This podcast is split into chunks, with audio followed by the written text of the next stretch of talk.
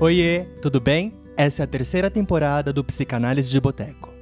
Aquele podcast que te lança nas profundezas do inconsciente e te coloca para pensar em coisas que talvez você nunca tenha pensado antes. Eu sou Alexandre Patrício de Almeida, psicanalista e doutor em psicologia clínica pela PUC de São Paulo, pesquisador de pós-doutorado e escritor. Dono da página Alexandre Patrício no Instagram, onde eu compartilho conteúdos psicanalíticos e também futilidades da vida cotidiana. Eu sou o Felipe Pereira Vieira, psicólogo e psicanalista, mestre em psicologia clínica pela PUC de São Paulo, pesquisador e escritor, dono da página arroba FelipePV no Instagram, onde eu compartilho detalhes da minha vida introspectiva.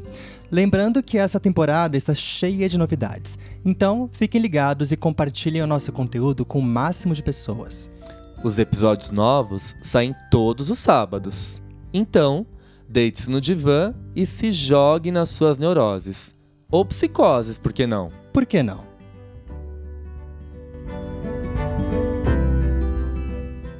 Fala pessoal, tudo bem? Sejam bem-vindos a mais um episódio do nosso podcast Psicanálise de Boteco. E hoje nós vamos falar de um tema que muita gente pede para nós lá no nosso Instagram, arroba Alexandre Patrício e arroba Felipe PV. É o tema do ódio nas redes sociais. A gente já tem um episódio com esse tema, então a gente resolveu mudar o nome do episódio. É, ele tem como nome, como título, o, o, o ódio virtual como causa de adoecimento. E isso é muito sério, gente. O, o ódio virtual gerando aí profundos sofrimentos, adoecimentos psíquicos, ansiedade, depressão, insegurança, síndrome do pânico, dentre outras coisas, insônia, né, Fi? Olá, pessoal. Vamos lá. Deixa eu pensar. É... Eu penso, primeiramente, em que intolerância que a gente vai falar qual tipo de intolerância, qual tipo de ódio. Exato. Nossa, porque tem tantos, né, Fih? Uhum. Enfim. Só para lembrar que a gente, como eu estava falando, tem um episódio chamado Ódio nas redes sociais, que a gente tem a participação da nossa musa maravilhosa, Maria Homem. Ah, sim. Então, uh, quem ainda não ouviu, corre lá para ouvir, só digitar aí no seu agregador de podcast o, o título do episódio: O ódio nas redes sociais Psicanálise de Boteco, já vai aparecer o nosso episódio que tem a participação maravilhosa da Maria Homem. Bom, então hoje a gente vai falar um pouquinho desse ódio virtual como causa do adoecimento. E sim, Fih, eu concordo com você. Que tipo de ódio, né? Que tipo de de agressão que nós vamos falar se tem tantos, né? Exato. Fiquei pensando primeiramente numa intolerância, né? Porque a gente ataca aquilo que a gente não tolera. Perfeito né? Então isso pode ser muita coisa. E isso vai muito, né, com aquela questão que Freud traz no Psicologia das Massas e Análise do Eu, de 1921, quando ele vai falar para nós do narcisismo das pequenas diferenças. Hum. As pessoas, então, elas se agrupam, elas se juntam a partir de alguns ideais próximos que elas se identificam, e esse grupo tende a excluir o outro já que o outro não se identifica com esses ideais. E aí a gente vai formando pequenos grupos que não entram em consenso, não entram em sintonia. Né? Eles vivem em conflito, porque eles se organizam de acordo com o narcisismo das pequenas diferenças. Ah, então eu vou me organizar com você porque você pensa. É de tal forma como eu. Eu, eu. eu vou me juntar a você porque você compreende o mundo a partir dessa perspectiva. Eu vou ser seu amigo porque, olha, você odeia aquela pessoa e eu também odeio. Então vamos fazer um grupo. Olha, não sei por qual perspectiva psicanalítica que a gente vai embasar esse episódio, mas uhum. de imediato com a sua fala eu já pensei em Melanie Klein uhum. sobre objetos inteiros e os objetos parciais. Porque quando uma pessoa hum. se junta a uma outra pessoa para odiar um terceiro, elas se, se unem para se integrar, né? Tipo, numa, numa, tentativa de se integrar. Eu me sinto inteiro quando estou com você odiando tal pessoa. Nossa, perfeito, perfeito. Eu acho que antes da gente entrar na metapsicologia, uhum. eu gostei muito da chamada que você trouxe, acho interessante a gente trazer alguns dados, né? Bom, uh, recentemente, né, a gente viu aí o peso do cancelamento e do ódio uh, nas redes sociais em relação a figuras públicas e também a pessoas não famosas, né? Adolescentes que estão aí produzindo conteúdo no TikTok. Recentemente, a gente teve o caso de um adolescente que simulou um beijo com um amigo e começou a sofrer muito hate, muito ataque homofóbico e infelizmente ele acabou se suicidando. Uhum. É, esse é só um dos diversos casos recentes Sim. de cancelamentos ou linchamentos contra jovens e pessoas que exercem influência sobre eles na internet. Isso já isso traz para nós um debate muito comum, né, que, que deveria acontecer frequentemente nas escolas sobre o bullying, mas que agora a gente pode chamar de um cyberbullying, né, um, cyberbullying. Uh, por quê? Isso acontece de forma virtual, então o impacto disso é muito maior. Né? Se a gente já sofria com o bullying na escola. Num grupinho de sete pessoas que se uniam para ficar fazendo bullying da gente. Imaginem agora um grupo de, sei lá, 5, 6, 10 mil pessoas, né? Porque é isso que a gente vê Uhum. quando a gente tá ali rolando o nosso feed das redes sociais e a gente vê um comentário de ódio. Esse comentário de ódio ele não tem dois, três likes. Ele às vezes ele tem 5 mil, 6 mil, 10 mil likes. Exato. É assustador pensar que 10 mil pessoas se identificam com aquele discurso de ódio, de racismo, de homofobia, né, em pleno século XXI. Enfim, a, a prática definida na Lei Federal 13.185-2015 como intimidação sistemática na rede mundial de computadores é realizada quando se utilizam instrumentos que lhes são próprios para depreciar, incitar a violência, adulterar fotos e dados pessoais, com o intuito de criar meios de constrangimento eh, psicossocial. Então a gente percebe que é um terror mesmo psicológico Sim. feito com essas ferramentas, né, Fih? Uhum. Bom, ah, o cyberbullying, então, ele pode ser muito mais perigoso, né? Primeiro porque você tem uma plateia muito maior de pessoas, como a gente acabou de dizer. Segundo porque o agressor pode estar atuando de forma anônima, né? Na verdade, as pessoas se sentem muito mais valentes. Ah, por detrás de uma tela? Exatamente, né? A gente descobre o que a pessoa é, e eu- Verdade. né? É, a partir da manifestação desses discursos, desses comportamentos, porque ela se sente assim totalmente blindada atrás de a imagem tela. que me veio à cabeça é daqueles cachorrinhos que ficam latindo atrás de um portão e de repente abrem o portão e ele fica todo mansinho, né? Ai, sim, eu adorei a imagem.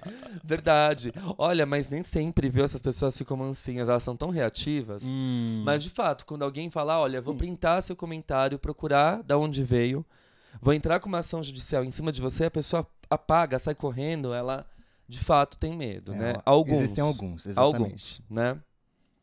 Bom, ah, segundo então porque o agressor pode atuar de forma anônima, como eu falei, e terceiro porque ele não tem fronteiras espaciais. Olhem isso que preocupante. Aquele conteúdo de ódio pode ter uma repercussão grande e depois parar, mas depois de um tempo pode aparecer em outro lugar e tudo recomeça. A vítima não tem para onde fugir. Então, é, eu fico lembrando aqui de diversos artistas, e a gente não vai citar nomes, Uhum. né, que sofreram um movimento muito. é, artistas, figuras públicas, né, um, um, um, um movimento muito intenso de cancelamento. E eu li algumas entrevistas recentemente e muitos deles falaram, falaram assim, ah, eu tive que apagar completamente as minhas redes, Sim, me afastar durante um período de três, quatro, cinco meses exato. né? Porque eu não tinha saúde mental para lidar com tudo isso. E mesmo assim, passados os cinco meses, um ano, né? ah, o ódio ele continua aparecendo. Eu acho que quando essa figura pública ela comete um erro, né? Ou ela faz um deslize relacionado a questões éticas da humanidade, deixa escapar um termo racista, deixa escapar uma expressão homofóbica, né? É claro, sim, que essa pessoa tem por obrigação se retratar, Uhum. reconhecer o erro dela, né? E se retratar publicamente, até porque o trabalho dessa pessoa é ser uma figura pública, está relacionado com isso. Mas acontece que às vezes a pessoa é cancelada por muito menos. A pessoa é cancelada e sofre esse movimento, essa onda de ódio, simplesmente, talvez, por não gostar daquilo que eu gosto. Exato. Quantos artistas a gente viu que foram chamados principalmente as mulheres? Exato. E isso revela, né, o nosso a cultura do nosso país machista, misógino, violento em relação às mulheres, né? Uhum.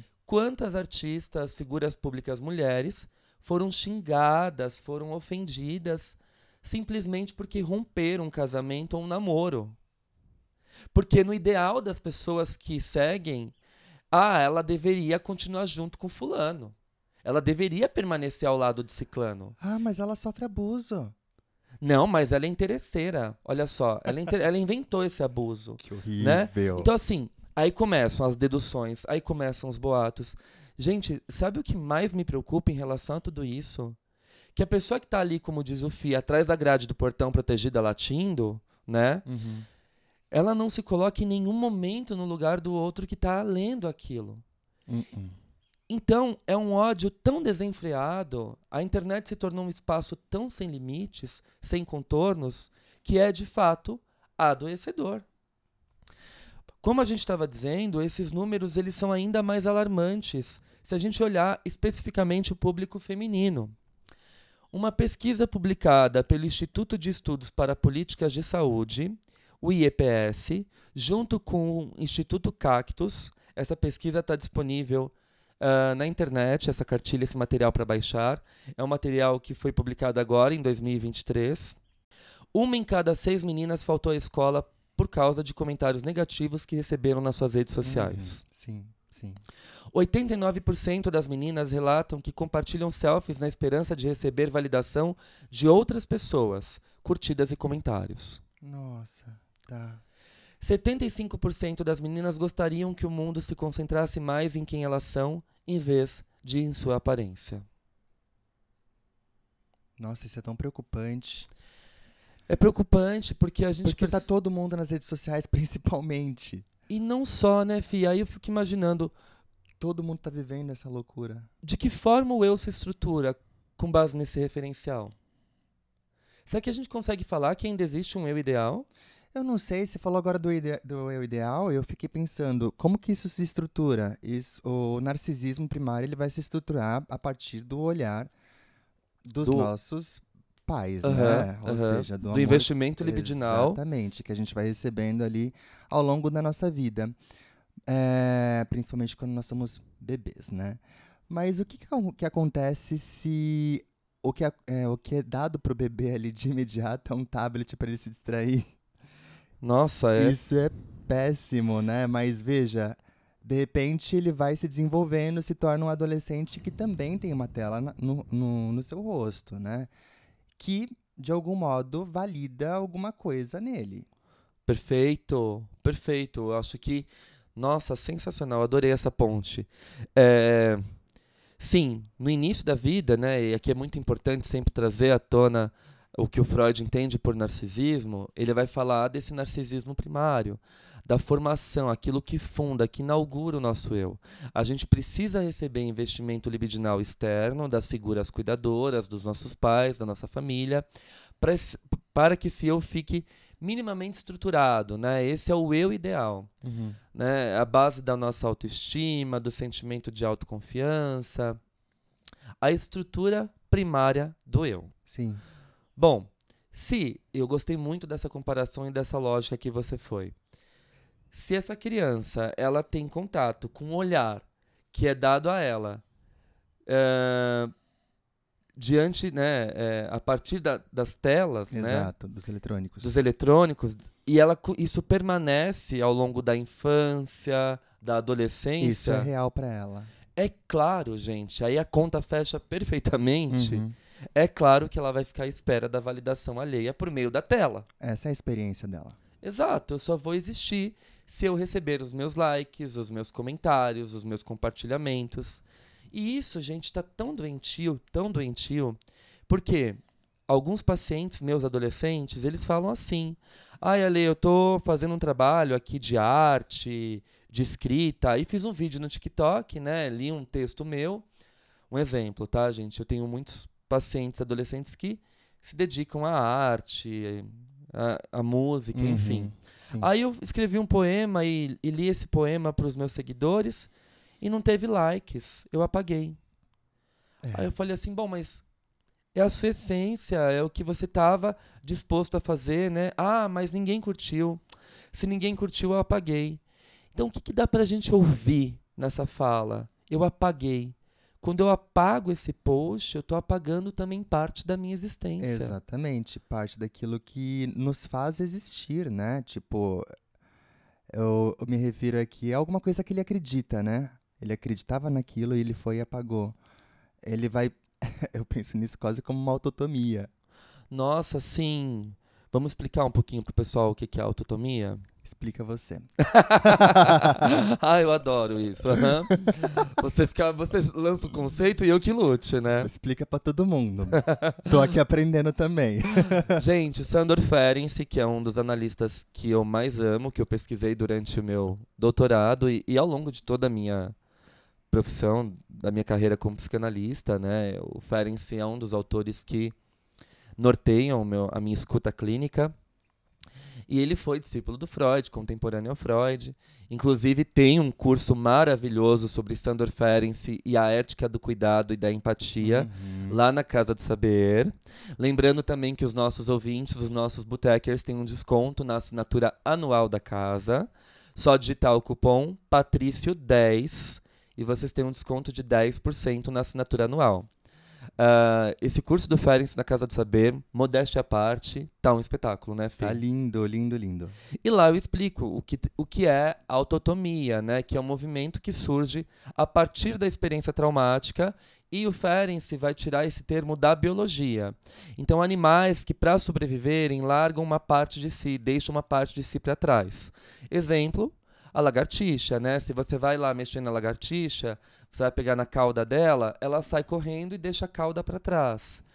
E a cauda fica ali se balançando, distraindo o predador Exato. né, ela larga um pedaço do corpo que né, permanece vivo, digamos assim, fica ali mexendo e ela segue Na tentativa de sobreviver. de sobreviver. Então, se a gente pensar nessa dinâmica desse fenômeno das redes sociais, esse sujeito, né, que apaga um pedaço de si e segue e tenta de novo, posta de novo para ver se engaja, não engajou, apaga e segue, tá cada vez deixando um pedacinho de si para trás para poder amadurecer, né?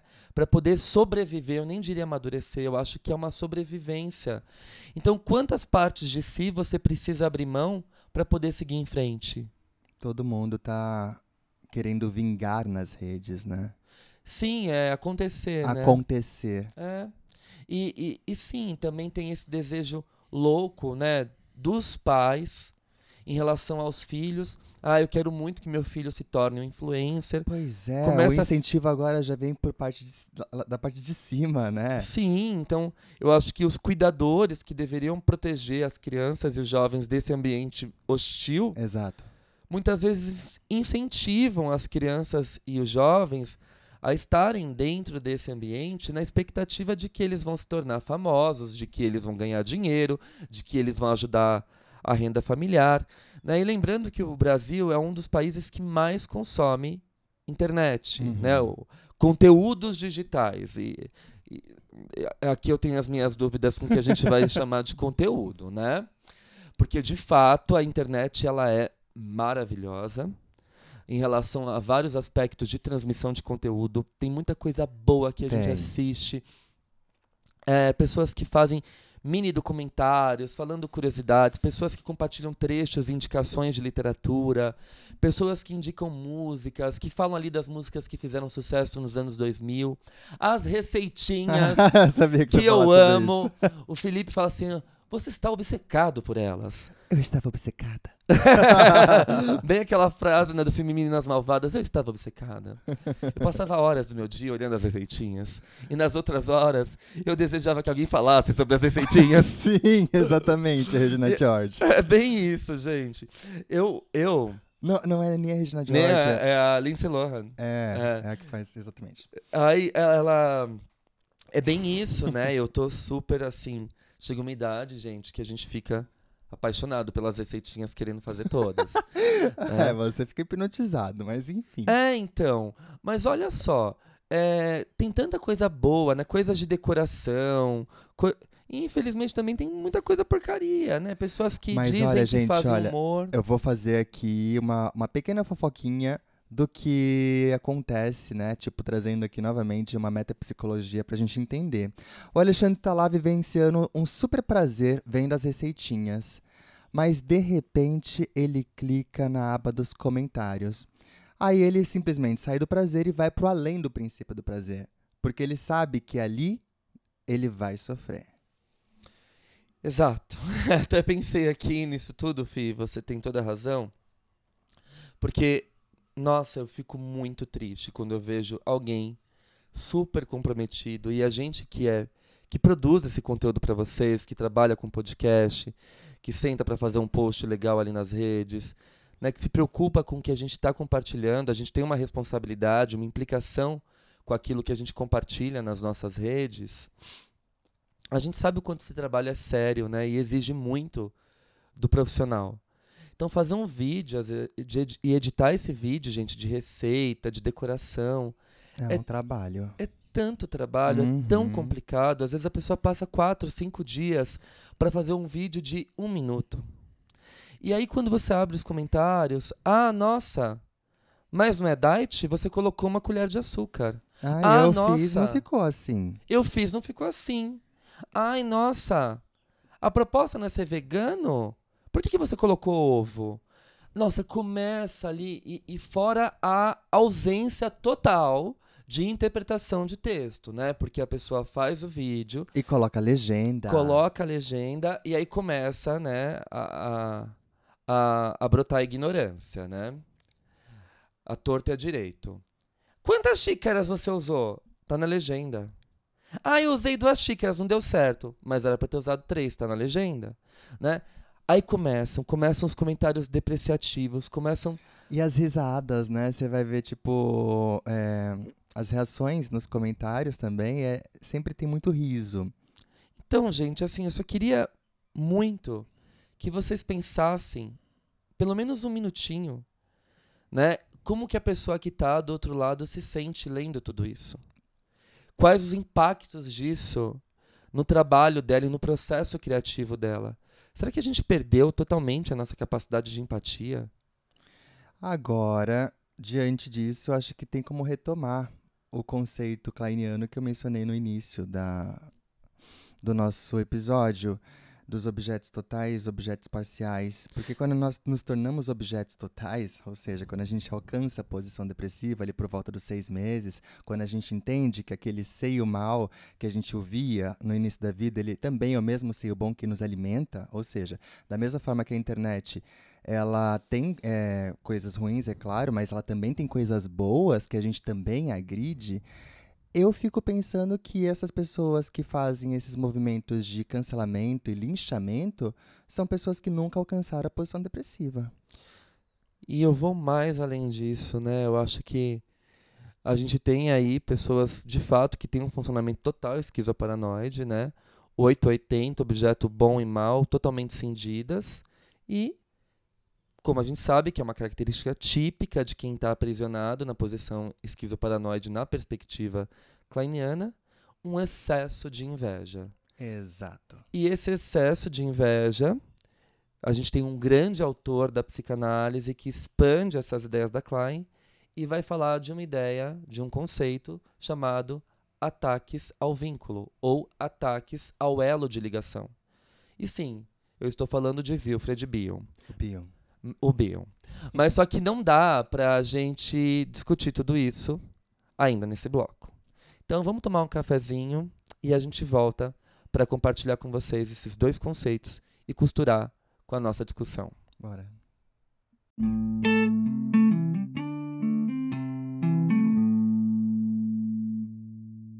Então, gente, como a gente comentou no bloco anterior, Para endossar a nossa discussão, eu vou utilizar como referência o texto que eu escrevi para o meu novo livro, chamado Psicanálise Contemporânea, Clínica, Cultura e Sociedade, publicado pela editora Zagodoni, que pertence à série Divã Democrático.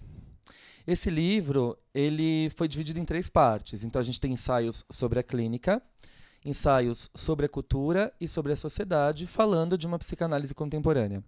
E também, como eu disse para vocês, ele foi construído com base nos estudos que a gente realizou nos nossos grupos de estudos, com as publicações dos alunos. Uh, e também de alguns colegas e professores convidados. E o Fih também tem um texto, né, amor? Eu tenho. Bom, esse capítulo está na parte 2, né, na parte de cultura. Então, para quem se interessa pelo tema, o livro está disponível na Amazon e também no site da editora Zagodoni. Uhum. E é o capítulo 6. Eu escrevo A Destrutividade nas Redes Sociais, uma compreensão a partir de Klein e Bion. Então, eu começo com uma citação do Byung-Chul Han, que ele diz assim, e eu acho que essa citação ela se costura muito bem com as nossas discussões até agora. Abre citação. A falta de distância leva a que o privado e o público se misturem. A comunicação digital fornece essa exposição pornográfica da intimidade e da esfera privada. Também as redes sociais se mostram como espaços de exposição do privado. Fecha Nossa, a citação. Certeiríssimo. Muito, né? Uhum. É... E eu acho que aí que tá, quando a gente é, posta algum conteúdo com, com muito cuidado, né, com preparação prévia. A gente senta para selecionar o que a gente vai escrever, o que a gente vai editar, uhum. e de repente vem comentários aleatórios de ódio, né, de destruição. Você fica exposto. Você fica exposto, exatamente. Eu acho que por isso que ele faz uma analogia com a intimidade, com a intimidade, com a pornografia, é, exato. né? Porque é uma nudez. É uma nudez, exato. Né? A gente fica totalmente vulnerável uhum. ao olhar e à crítica do outro. É, qualquer um pode tocar nas nossas palavras, né? Sim, sim. Bom, e como que a gente pensa esse movimento com a noção de inveja inata de Melanie Klein, que a gente sabe que é uma noção tanto quanto polêmica, né? A Klein vai dizer que o bebê é atravessado pelo instinto de morte desde o nascimento e essa inveja impede que o bebê assimile os cuidados, né? introjete os cuidados e o objeto bom, porque ele destrói os cuidados que ele recebe em virtude desse excesso do instinto de morte. Certo. Então, para começar essa discussão teórica, é, vale lembrar que o Freud já traz essa noção de destrutividade em um mal-estar na cultura. Primeiro, a pulsão de morte, o instinto de morte, a depender da tradução, para o Freud é um retorno ao inorgânico. A partir dos textos de 23, ali já na segunda tópica, no eu e o isso, o Freud começa a trazer um olhar mais destrutivo para o instinto de morte, que sai apenas desse retorno ao inorgânico. E no Mal-Estar na Cultura, de 1930, ele declara, abre citação, a existência desse pendor à agressão que podemos sentir em nós mesmos e justificadamente pressupor-nos demais é o fator que perturba nossa relação com o próximo. Fecha a citação. E aí, naquela famosa carta a Einstein, de 1932, quando Einstein pergunta para o Freud. Acho que é 33, né? Ele escreve em 32, publica em 33, é uhum, isso, né? Tá. É, quando o, o, Einstein pergunta para o Freud, né? Se o senhor é tão inteligente, explica para nós por que, que os homens fazem a guerra, né? Uhum. E aí o Freud escreve uma respostinha. Ele diz assim. Ele pediu, né? Ele pediu. Quando os homens são incitados à guerra, neles há toda uma série de motivos a responder afirmativamente, nobres e baixos, alguns abertamente declarados, outros silenciados. O prazer na agressão e na destruição é certamente um deles. As inúmeras crueldades que vemos na história e na vida cotidiana confirmam sua existência e sua força. A mescla desses impulsos destrutivos com outros, eróticos e ideais, facilita naturalmente a sua satisfação. Fecha a citação. Então você percebe que o Freud vai ser bem uh, enfático ao afirmar o prazer na agressão e na destruição certamente é um deles. Uhum. Né? Então a gente já, come, já consegue perceber essa entonação do instinto de morte como um instinto agressivo. Exato. Uh, Então, voltando a Klein, né, é no, quando ela apresenta para nós em 57 Inveja e Gratidão, ela vai trazer essa concepção de que todos nós nascemos com essa inveja, alguns mais e outros menos. Uh, e aí eu gosto, eu gosto muito de um poema da Rupi Kaur que diz assim: O que mais me assusta é como espumamos pela boca de inveja quando os outros prosperam, mas suspiramos aliviados quando fracassam. é o que a gente mais vê na internet hoje em dia, né? Não é? Pois é. é. uh, bom, então, como é que a gente pensa isso voltado né, a, a, a esse contexto das redes?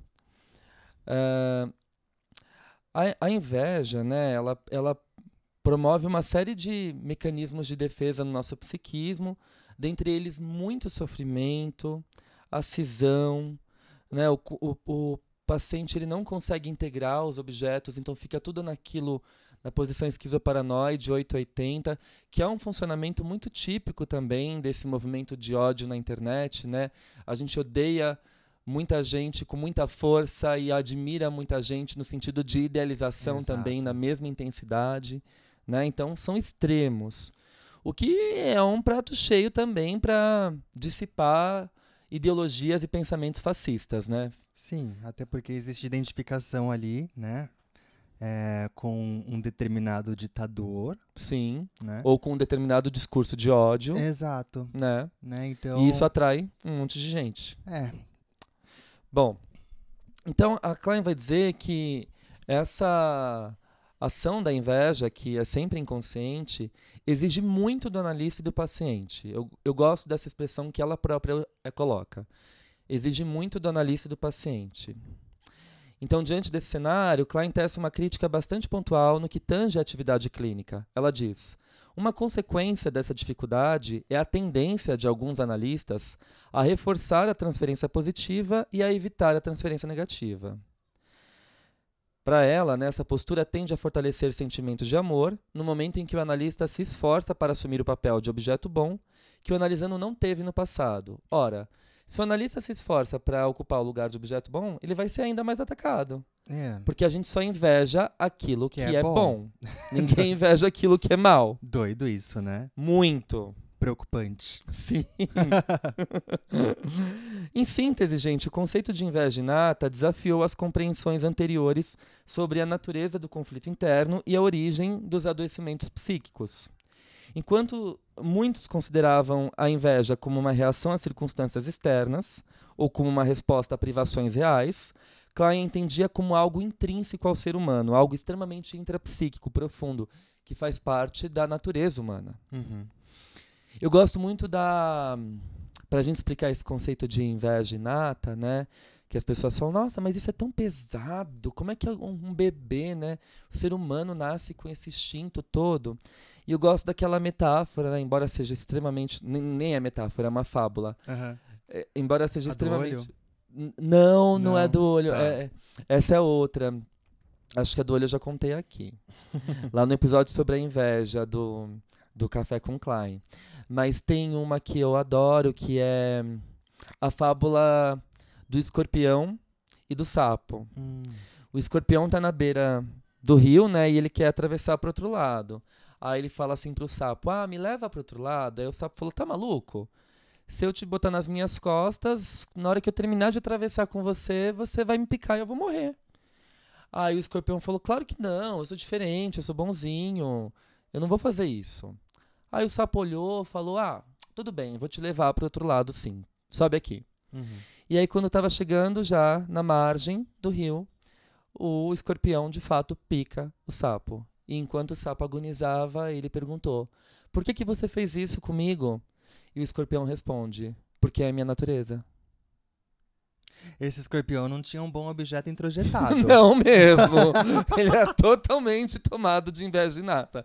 E aí a gente fala, ah, mas a natureza do homem é boa. Claro que não, gente. O, o Freud, já citando o Hobbes, vai dizer: o, o, o, o homem é o lobo do homem. Então, assim, diante de um paciente invejoso, é, nós teríamos que ser o sapo constantemente, ou seja, a gente seria picado. Eu acho que não tanto, né? Até que o indivíduo consiga fazer a introjeção do bom objeto. Mas eu acho que é aí que tá, justamente não. A Melanie Klein vai- não vai falar disso. Olha, o analista não tem que ser tonto, não. Ah. Ele tem que identificar essa inveja, interpretar, pontuar e mostrar para o paciente. Né? O que, que você está fazendo aqui é um ato invejoso, que está impedindo que você cresça na sua Uhum. análise, que você expanda a sua capacidade simbólica. Né? Isso está te travando, isso, entra, isso Essa também... interpretação joga o indivíduo na posição depressiva. E ele Exato. consegue se responsabilizar finalmente. Exatamente, ele pode ser até resistente no primeiro momento, né? Falar, "Ai, Muitos momentos. Muitos, né? Aí Uhum. esse analista não tá me ajudando em nada. Mas depois ali quando bate o momento, né, de estar sozinho no chuveiro, tocando uma música triste, você reflete, Hum. né? Fala, ah, e faz algum sentido, sim. Eu acho que eu tenho alguns impulsos invejosos e isso ah, me impede, né, de sustentar laços, de ter amizades duradouras e por aí vai. Aí recalque e começa tudo de novo. Brincadeira. Ah, já pensou? um círculo sem fim, né? Bom, analista que lute. Sim. Ah, essa noção é fundamental, por exemplo, né, para diversos autores que vieram depois de Klein e trabalharam com as bases kleinianas. E um deles é o Bion, né, o Wilfred Bion. E eu gosto muito de uma fala do Paulo César Sandler no Dicionário do Pensamento do Bion. Ele escreve assim: inveja, dois pontos. O termo é usado da mesma forma que em Klein. Se pudermos utilizar a linguagem coloquial, o conceito de inveja pode ser visto, em analogia, como um arroz com feijão no trabalho de Bion, algo de uso cotidiano, tanto retórica como praticamente. Uhum. Né?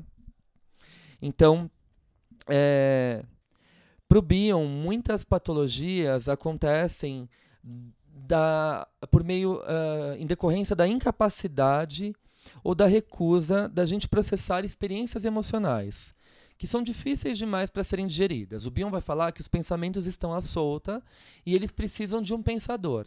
A princípio, nós temos pensamentos selvagens. Que interessante isso, né? Bonito. Porque geralmente quando a gente lida com algum paciente, pode ser novo ou antigo, que seja num processo analítico, às vezes ele não consegue pensar aquilo que o causa dor, sofrimento, conflito, enfim.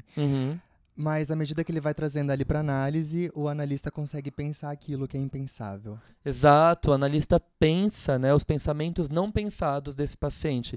O que o Bion chamou de função alfa, ou um trabalho de continência. A gente contém essas identificações projetivas que fazem toda uma confusão mental, Sim. né? exerce essa função alfa, eh, transformando esses pensamentos selvagens, né, que são os elementos beta, em elementos alfa que passam a ser assimilados pelo psiquismo. Então é um trabalho muito difícil, certamente. É uma experiência emocional. É uma experiência emocional. E eu acho que é mais difícil ainda nos casos em que o paciente ataca o vínculo, né? É, tomando como força né, o instinto invejoso. Exato. É isso que movimenta. Então, ah, no seu artigo ah, Ataques contra os Vínculos, de 59, eh, o Bion explora um fenômeno clínico intrigante e perturbador. O ataque deliberado de um paciente às suas próprias capacidades mentais. Então, ele não ataca só o objeto e a relação com o objeto, mas também as suas próprias capacidades mentais. Então, enquanto o paciente ataca, ele também se ataca, é isso? É, porque veja só, aquilo que promove a expansão do nosso psiquismo é o que faz laço, é Uhum. eros, né? É tão bonito isso, se a gente for fazer um comparativo com a neurociência, que vai mostrar para nós as sinapses, né, e quando os neurônios se comunicam. Olha que lindo. Uhum. O psiquismo também cresce quando tem comunicação. Quando a gente faz laços, quando a gente faz ahn, um, um- Eu penso na palavra experienciar. não é só experienciar, é, eu penso ahn, nessas ligações que a gente faz com os nossos objetos introjetados, com tudo que a gente viveu e guardou ao longo da vida. Certo. Por meio disso, nosso psiquismo vai expandindo. É como se, à medida que nós introjetássemos bons objetos, o nosso psiquismo vai se fortalecendo. E a gente vai atingindo uma capacidade cada vez maior no de sentido simbolização. Isso, simbólico. Entendi. Sim. Então, é, ele, ele ataca ele próprio, como eu disse, né, e também as tentativas do analista de estabelecer conexões ou representações simbólicas. Nas palavras do autor, cito Bion, ele diz assim: dois fatos. O de que um psicanalista precisa estabelecer um vínculo com seu paciente por meio da comunicação verbal, e que esse vínculo se constitui pela experiência do analista em psicanálise, simplifica a observação é, do quanto um paciente se dispõe para atacar o vínculo entre dois objetos. Um relacionamento criativo depende desse vínculo. Uhum. Olha a importância dessa citação do Bion. Um relacionamento criativo depende desse vínculo. Portanto, é necessário que nos capacitemos a ver eventuais ataques contra tal vínculo. Ou seja, ele agride a si mesmo porque se o, o analista não sobreviver a tais ataques, ele fica sozinho e não consegue se expandir. Exatamente, sim. O que sobra são os objetos internos também para ele poder destruir. Entendi. Principalmente se eles não foram bons, né? Se não foram laços é uma perturbação. Uma perturbação, total sofrimento mental. Entendi. O Bion vai falar que essa configuração de ataques ao vínculo é típica em casos de psicose. Uhum. E de fato, né, quando a gente vê uma pessoa dominada por esse ódio, é É mais psicótico do que neuró- neurótico, acredito. total. Eu acho que o, o ambiente fica totalmente manchado, né? As relações ficam totalmente manchadas, poluídas por esse ódio. Uhum. Né? Eu não consigo enxergar nada além da minha opinião, do, do ódio que eu tô ali derramando nas redes. É, o indivíduo fica em si mesmado, né? Isso, perfeito. Eu lembro daquele, daquela ideia do Ogden, quando ele fala da isodade. Nossa, perfeito. Eu adoro essa ideia do Ogden, do Thomas Ogden. Para quem não conhece, é um autor, é, é um psicanalista contemporâneo. E ele vai falar, né, que na posição esquizoparanoide nós somos mais isodade do que eudade. Exato. Né? O isso assume o primeiro lugar. Os É, impulsos os são impulsos, Os selvagens. instintos. É instintual. A Ins- selvagem é instintual. Isso. Ah, ah. A inveja, perdão. A inveja, que A também é selva- selvagem. Ah, Adorei o ato falho. Exato. Muito bom. Então, gente, é, os ataques contra os vínculos representam uma tentativa do paciente de destruir qualquer forma de conexão ou associação mental. Isso pode se manifestar como uma aversão à introspecção, uma recusa das interpretações oferecidas pelo analista ou uma negação obstinada da realidade. Olha Negação isso. obstinada da realidade. Sim, Hum. Essa destruição deliberada do- dos vínculos simbólicos pode ser vista como uma defesa contra a ansiedade persecutória, protegendo o sujeito de confrontar sentimentos insuportáveis ou sair de um estado de onipotência. Pode ser aquela ideia de que, por exemplo, se eu introjeto um bom objeto que vai falhar comigo, é melhor que eu o destrua agora? Sim, e, e outra coisa que eu fico pensando, olha que fantástico isso. Protege o sujeito de confrontar sentimentos insuportáveis e também de sair de um estado de onipotência. Porque o vínculo, gente, é a capacidade de lidar com o outro, Exato. com a diferença, com a alteridade, com aquilo que destoa de mim. Sim. Né? Então, se eu destruo o vínculo, eu me mantenho naquele lugar que o Fi falou, em si mesmado, totalmente Na é, ilusão de onipotência. na ilusão de onipotência. Exatamente. Perfeito. E aqui a gente já consegue pensar como isso acontece ah, no cenário das redes, né? Ah, vamos lá. Vamos pensar um pouquinho. Ah, eu gosto também de um poema da Rupi Kaur que diz o seguinte: Nosso conflito em celebrar uns aos outros se revelou o mais terrível da natureza humana. Uhum. Que coisa, né? Pois é. Todo mundo aparece para te consolar quando você tá triste, mas poucas pessoas aparecem para comemorar quando você tá feliz. Doido isso, né? Né? Uhum. Se Deveria você- ser mais fácil. Deveria. Bom, é, eu digo assim no meu texto, né? É, Silêncios de desespero gritam nos bastidores de cada postagem e um espectro zombra da, da premissa inicial, né? Uma rede que deveria unir e não para separar. Exato. Enfim, pelo menos era isso o que se esperava das redes.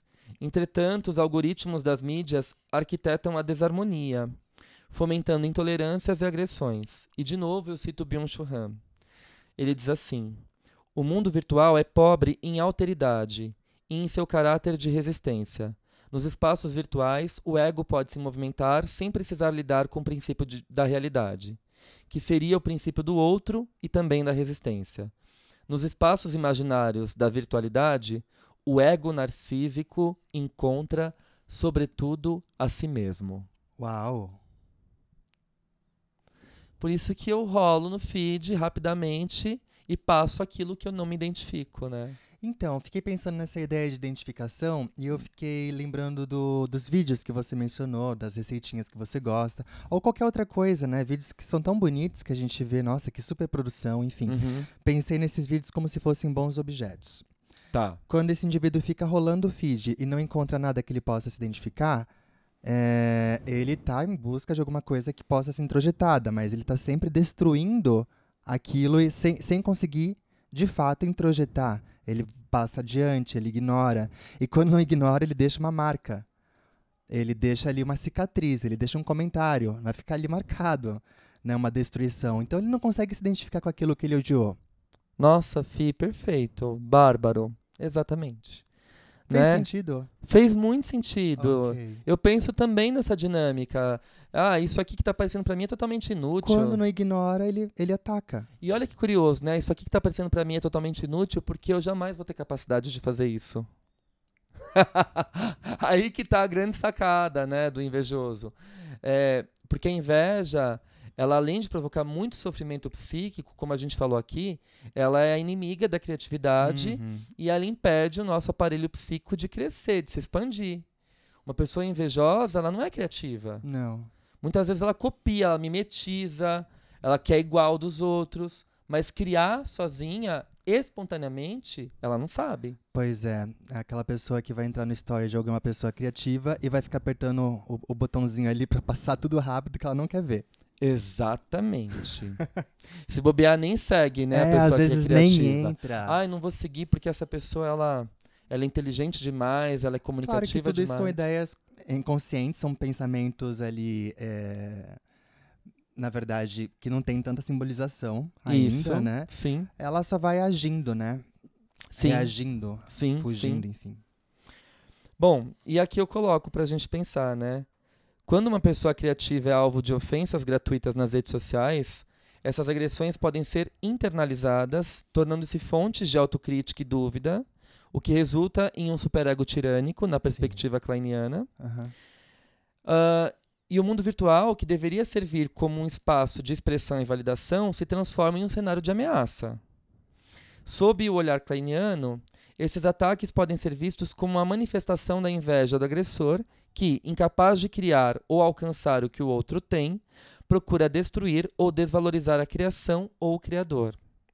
Cabe destacar ainda que esse movimento impulsiona uma massa fortemente identificada com gestos destrutivos dos agressores.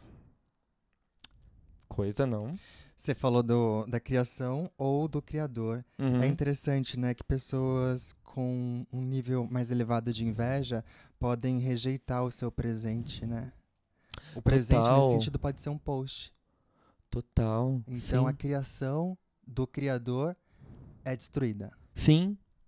E aí que tá, né? Você confunde. ah, se a gente tá falando de alguém que tá predominantemente num funcionamento esquizoparanoide, você não sabe o que é objeto, o que é sujeito. E a inveja ela acontece majoritariamente nesse lugar. Sim, então tá tudo misturado, né? Então eu, eu confundo a criação, o post com a pessoa que tá postando, né? Exato, é tudo a mesma coisa. É tudo a mesma coisa, né? E aí acontece uma bagunça só. Uhum. Bom, eh, quando a gente para para pensar um pouquinho, né, no, no conceito do Bion, eh, a gente reconhece esses ataques contra os vínculos como manifestações de ansiedades mais profundas ou defesas contra a formação dos vínculos, né? Os sujeitos criativos podem se esforçar para manter a sua integridade, a sua função alfa e o compromisso com a sua verdadeira expressão, procurando espaços mais seguros ou comunidades de apoio que valorizem e fomentem a conexão genuína, ou seja, figuras ou ambientes de continência psíquica. Exatamente. Né? Então, acho que quando a gente está no limite do esgotamento, ali já tendo que passar por cima de tantos comentários de ódio, de tanta ofensa gratuita, Uhum. a gente desliga, procura os nossos pares, né? ou se junta numa comunidade, né? Vou seguir pessoas que falem a mesma língua que eu, Sim. Vou tentar bloquear esses comentários, vou tentar me proteger de alguma forma. Afinal de contas, ninguém é obrigado a engolir tanta agressão de forma gratuita. É, fecha a porta, né, de algum modo. É, se a gente pensar no- nesses cenários é, virtuais, hoje em dia, se você tranca os seus comentários, é como se você estivesse fechando a porta da sua casa. Exatamente, perfeito. Para finalizar, então, eu vou ler um trechinho do meu texto que diz assim: o texto completo, lembrando, está no livro Psicanálise Contemporânea, Clínica, Cultura e Sociedade, que acabou de sair pela editora Zagodoni. Comprem. É, maravilhoso. Comprem, Já estava entre os 100 mais vendidos da Amazon na categoria de psicanálise. Uhum. Tem ensaios fantásticos, gente. Tem ensaios sobre racismo e psicanálise, atendimento de pacientes online, ah, um, um comentário, né, uma leitura da- do fenômeno da harmonização facial pelo viés psicanalítico. A interpretação kleiniana. A interpretação kleiniana, que é o seu capítulo. O Sim. falso selfie. A Gabriela Vargas, do, da página Corpo Inconsciente do Instagram, escreveu um texto lindíssimo sobre a anorexia e bulimia, transtornos alimentares e a psicanálise. Uhum. Enfim, tem costuras com a literatura, com a religião, tem textos falando do feminino. Ai, gente, Ah, o livro tá, tá, tá bárbaro. delicioso. Sim. São 15 capítulos fantásticos, né? Sim, sim. Tá bem consistente. Sim, eu, eu finalizo assim. Enquanto as redes sociais oferecem um espaço vasto e dinâmico para a expressão criativa, elas também são terrenos férteis para manifestações de inveja, comentários destrutivos e hostis. Valendo-nos das ideias de Klein e Bion, podemos entender melhor as raízes dessas atitudes e buscar maneiras de proteger e nutrir a nossa capacidade criativa, ampliando os alcances do nosso pensar. Perfeito. Para tanto, é preciso focar na gratidão e nos laços positivos, que, apesar de raros, quase extintos, ainda florescem no mundo virtual. Finalizo assim com os belos versos de esperança de Drummond. O sol consola os doentes e não os renova. As coisas, que tristes são as coisas, consideradas sem ênfase. Uma flor nasceu na rua, sua cor não se percebe, suas pétalas não se abrem, seu nome não está nos livros. É feia, mas é realmente uma flor. Carlos Drummond de Andrade, A Flor e a Náusea. Que lindo. Hum. Bom, gente, eu acho que dá pra gente seguir pensando, tem muita coisa e como é fantástico pensar esses fenômenos contemporâneos, né? E que infelizmente afetam tanto a nossa saúde mental a partir de clássicos da psicanálise como Klein, Bion e Freud. Eu acho que essa é a ideia. É. Bom, um beijo e até o nosso próximo episódio. Até, gente. Tchau, tchau. Tchau, tchau.